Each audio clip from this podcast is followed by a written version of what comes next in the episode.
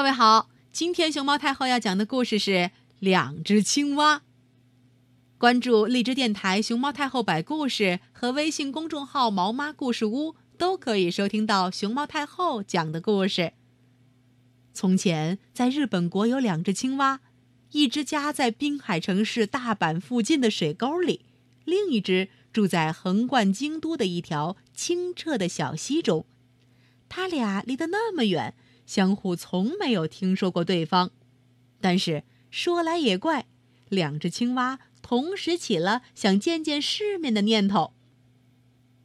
大阪的青蛙想到京都去看看，而京都附近的那只想到大阪去看看。就这样，春天的一个风和日丽的早晨，他俩登上了从京都到大阪的大路，一只向京都走去。另一只朝大阪前进。旅途比他们想象的艰难得多，因为他们既不懂旅行，更不知道两个城市之间有一座高山，他们必须爬过去。他们蹦蹦跳跳了很久，终于登上了山顶，见到了对方。他们吃惊极了。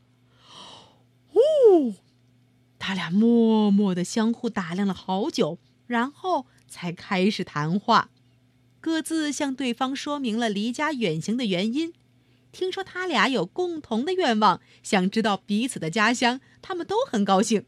反正也不着急，他们就找了一块阴凉潮湿的地方，想好好聊一会儿。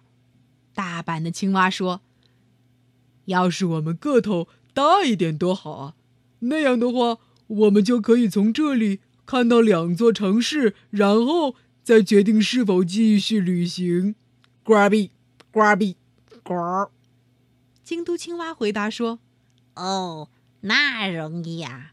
我们只要用后腿儿踮起来，用前脚相互支撑着，就可以看见我们各自的目的地啦。”大阪青蛙听了十分高兴，立即跳了起来，把前腿儿搁在他朋友的肩上。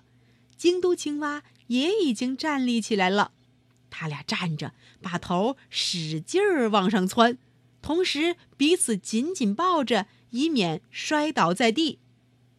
京都青蛙把鼻子朝着大阪，而大阪青蛙则把鼻子伸向京都。可是，这两个家伙忘记了，当他们站着时，他们的大眼睛是朝背后看的。尽管鼻子朝着他们的目的地，眼睛却只能看到他们原来离开的地方。大阪青蛙喊了起来：“天哪！京都和大阪一模一样，实在不值得走那么远路去看它。我要回家了。”呱比，呱比。京都青蛙大叫着。要是我早知道大阪和京都只不过是一个模子刻出来的两座城市，我根本不会费事儿走到这里来。呱，呱，说着，他把双脚从他朋友的肩上抽了回来，他俩一起滚倒在地上。两只青蛙彬彬有礼的道了别，就回家去了。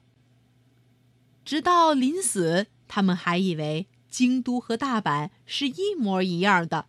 尽管这两个城市毫无相同之处，小朋友，你知道为什么两只青蛙以为他们的家乡和对方的家乡是长得一模一样的吗？